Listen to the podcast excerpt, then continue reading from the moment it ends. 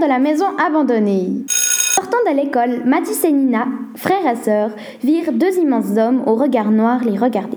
Tu les connais? demanda Mathis. Non, ils sont trop bizarres.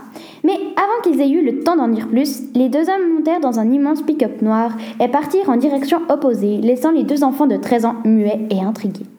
Trop bizarre ces deux-là s'exclama Nina. Oui, je confirme, mais ils m'ont perturbé. Oh, arrête, ils nous ont peut-être confondus avec quelqu'un d'autre. Allez, arrête de flipper N'importe quoi, dit-il. En réalité, Mathis avait réellement la trouille. En rentrant chez eux, ils virent le même pick-up que celui des hommes en noir quand tout à coup, ils virent une feuille avec des phrases écrites à la main tomber du véhicule et atterrir sur le béton de la route. Nina se pencha pour la prendre quand elle vit sortir un des deux hommes du pick-up. Il lui arracha la feuille des mains en marmonnant Rends-moi ça Nina tremblait de rage. Elle, qui détestait que quelqu'un lui dise quoi faire, mais face à une personne comme lui, c'était une toute autre chose. Elle lui rendit le papier à contre-coeur avant même de pouvoir le lire. Son frère, qui avait assisté à la scène depuis le début, courut vers elle pour s'assurer que tout allait bien.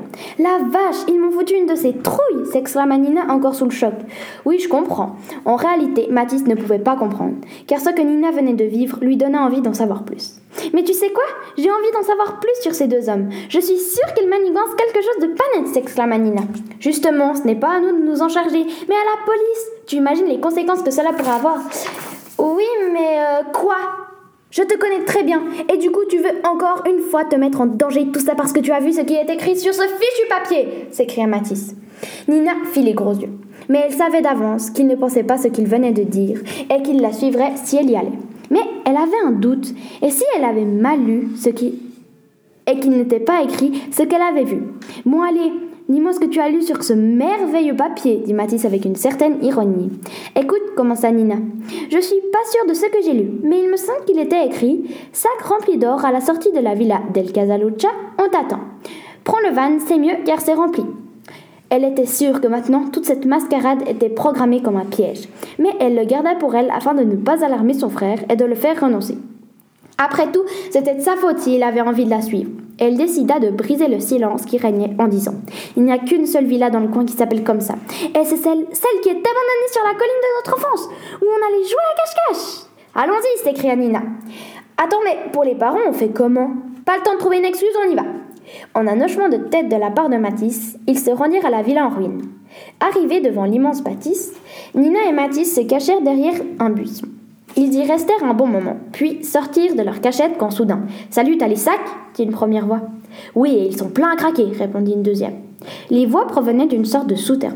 Nina fit un geste à Mathis pour lui dire de reculer. Quand tout à coup, crac C'était quoi ça? questionna une des deux voix. Mathis, tu fais. Pardon Trop tard, le mal était fait. Nina repoussa Mathis dans les feuilles du buisson et y passa la tête, puis le reste du corps, et évita ainsi les regards des deux hommes. Ouf souffla Mathis quelques minutes plus tard. Lorsque les hommes que Mathis et Nina avaient surnommés les Clics étaient partis et qu'il n'y avait plus personne aux alentours, ils sortirent de leur cachette et se faufilèrent jusqu'au souterrain où ils les avaient vus surgir la première fois. Ils s'y glissèrent dedans et disparurent dans la pénombre. L'endroit était sombre et ressemblait à une sorte de couloir qui débouchait sur quelques pièces éclairées d'une seule lampe. À leur gauche se trouvait une grosse lampe torche. On la prend, elle nous sera utile, chuchota Matisse. Non, sinon les propriétaires en se rendent compte. Utilisons plutôt nos téléphones pour s'éclairer. Matisse fit un rire rapide de la tête, puis ils reprirent leur exploration. Quand ils arrivèrent à la hauteur de la porte, ils entendirent des pas derrière eux. Nina prit Matisse par la main, éteignit son smartphone et l'emmena dans la dernière pièce, puis ils se cachèrent derrière un immense tas de sacs à patates. Ils y restèrent une bonne demi-heure avant d'entendre des voix, celles des clics. Quand Nina se redressa pour voir s'ils étaient dans la pièce, elle les vit, tous deux, devant ce qui semblait être une table. Soudain, un des deux hommes se retourna et la vit. Elle essaya de se cacher, mais trop tard. Il l'avait vue. Il se pencha et la souleva sans voir Matisse. Celui-ci essaya de la retenir, mais elle lui échappa des mains. Elle se fit soulever et comme l'homme était immense, elle ne toucha pas par terre. Les clics se penchèrent sur son sujet et ne virent pas que Matisse sortit de la pièce, laissant sa sœur seule, et courut pour sortir trouver du secours. Il regarda son téléphone et vit qu'il ne lui restait plus beaucoup de batterie. Il fit le numéro 117, la police, et répondit à toutes les questions du policier. Un quart d'heure plus tard, les sirènes des voitures retentirent dans la cour pavée. Mathis sortit du même buisson où il s'était caché tout à l'heure avec Nina et fit de grands signes aux policiers. Entre-temps, la police avait prévenu leurs parents. Justement, la voiture de ceux-ci débarqua dans l'allée pendant qu'ils sortirent et prirent Mathis dans leurs bras, les policiers entrèrent dans le souterrain pour arrêter les malfaiteurs et sauver Nina. Quand ils ressortirent en compagnie des Clix et de Nina, ses parents se jetèrent sur elle en la prenant fort dans leurs bras. La police demanda à la famille de les suivre au poste.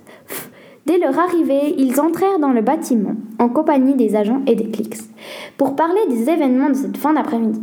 Deux heures plus tard, ils ressortirent et rentrèrent chez eux. Ils allumèrent la télé après une longue discussion. Bonjour et bienvenue sur TF1. Et voici les titres, dit le présentateur. À la une, reprit-il, deux enfants se retrouvent chez les plus grands trafiquants d'or du pays. Ils étaient recherchés par la police depuis plusieurs semaines. Ils ont notamment volé la couronne d'or du soldat acclamé par la foule. Avec l'aide de ces deux jeunes gens courageux, la police a pu remettre la main dessus. Bravo à eux. Nous les recevrons demain pour plus de précisions. Juliette 8P3